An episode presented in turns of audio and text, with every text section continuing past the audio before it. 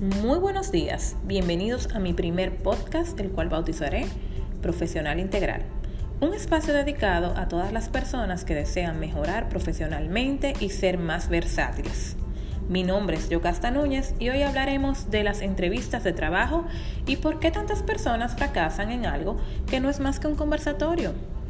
Ojo, el éxito o fracaso en una entrevista de trabajo no se mide en base a si obtuviste el empleo o no, más bien en qué tan buena impresión has dejado en tu entrevistador.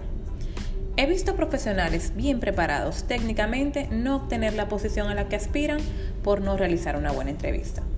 Lo primero que tienes que saber es que solo tendrás una oportunidad para causar una buena impresión.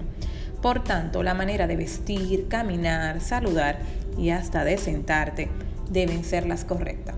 Es de vital importancia que recuerdes que la o las personas que tienes enfrente están evaluando cada detalle de ti. Así que toma nota de estas recomendaciones para que las pongas en práctica en tu próxima entrevista. Previo a la entrevista, estudia tu hoja de vida, realiza un detalle de las experiencias profesionales descritas en tu currículum y cuáles fueron los logros alcanzados por ti.